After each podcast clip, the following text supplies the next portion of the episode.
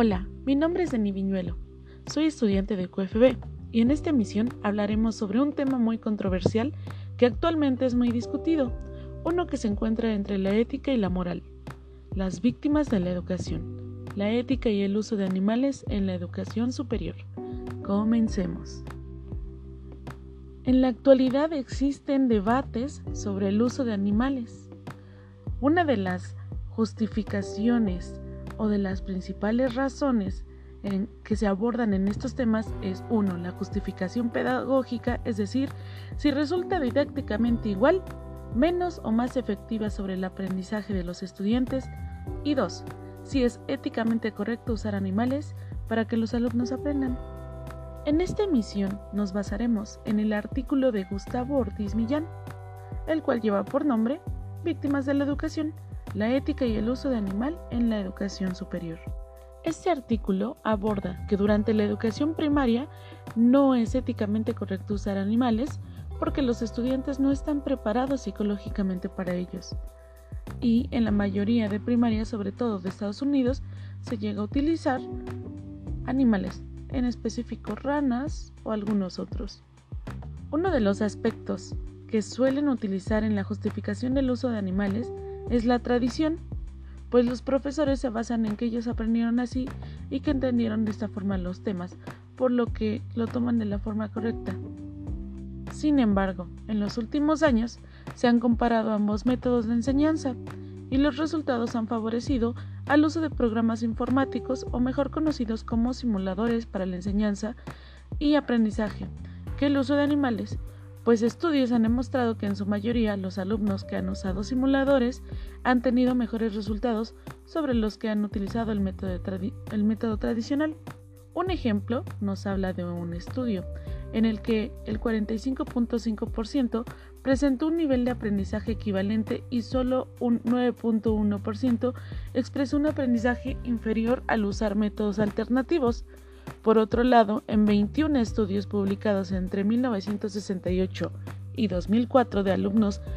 que eran del área de veterinaria, el 38.1% mostraron que los métodos alternativos eran superiores, 52.4% equivalentes y solo 9.5% revelaron que eran inferiores. Ahora pasaremos a otro punto,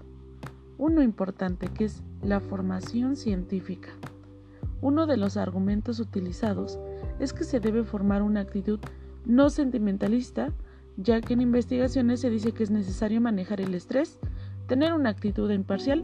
y con desapego emocional. En el proceso de adoctrinamiento a los estudiantes de biológicas se les pide por lo general la disección de algunos animales para aprobar el curso. Sin embargo, varios suelen salirse de la carrera o bien rehusarse. Es claro que se le alienta al alumno a que es por adquirir conocimiento y las bases de su aprendizaje, pero también se discute la pérdida o falta de empatía, la cual puede ser contradictoria, por ejemplo, en los veterinarios, ya que no pueden o deberían ignorar el, el dolor que los animales sienten para el diagnóstico de ellos. En el enfoque práctico y de educación activa, se debe involucrar al alumno no solo pasivamente, sino activamente en el proceso de la educación. Sin embargo, se ha demostrado que los alumnos participan de forma activa desde la discusión de estos temas. Asimismo, en Reino Unido se comprobó que los alumnos que han usado simuladores obtienen mejores resultados en su mayoría que el aprendizaje que aquellos, en aquellos que usan animales. Por otra parte, tenemos algo muy importante por mencionar en esta emisión, que es la justificación ética,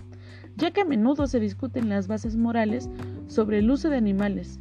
y Paul Taylor ha propuesto un principio para disipar este tipo de conflictos que se basa en el principio de proporcionalidad. Según este, se debe dar mayor peso a intereses básicos que intereses no básicos, sin importar de qué estemos hablando. De este modo, cuando entran en conflicto los intereses de los humanos con los de los animales, en este caso de la educación, habría que considerar este tipo de intereses que entran en juego. En el caso de los animales, ellos tienen un interés básico por conservar su vida, que es el mayor interés que un ser vivo puede tener, mientras que en el caso de los humanos se va a tratar de un interés no básico, que es aprender sobre los animales, que además es algo que pueden aprender de modos alternativos sin matar animales. Por ello, el interés básico del animal debe tener mayor peso que el interés del ser humano. Otro de los principios que también ha propuesto Paul Taylor es